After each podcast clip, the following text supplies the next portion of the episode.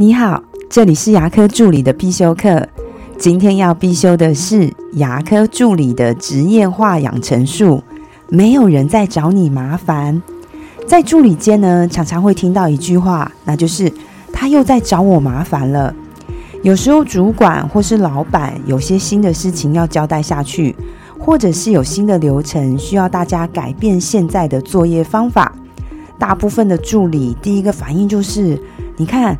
又在找我们麻烦，却很少助理会是想这是来优化我们流程或是减少我们出错的方法。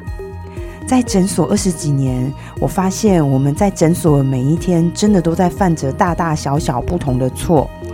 可能是患者想约 A 医师，我们却约到 B 医师身上，这样的把患者约错；也有可能是打患者电话的时候电话打错，归病历的时候归错。喊患者性别的时候，性别喊错，器械归错，模型记错，说话说错。说真的，我只能尽力帮助大家减少出错。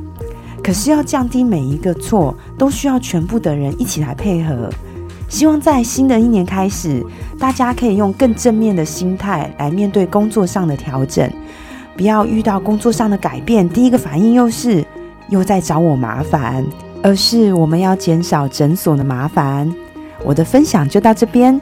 如果觉得今天的内容对你有帮助的话，请帮我下载下来或分享出去，让更多人听得到。如果你对牙科管理、资费咨询或是助理培训有任何问题，欢迎留言给我，或者是在龙语牙体技术所的粉丝专业可以找到我。下次再见了，拜拜。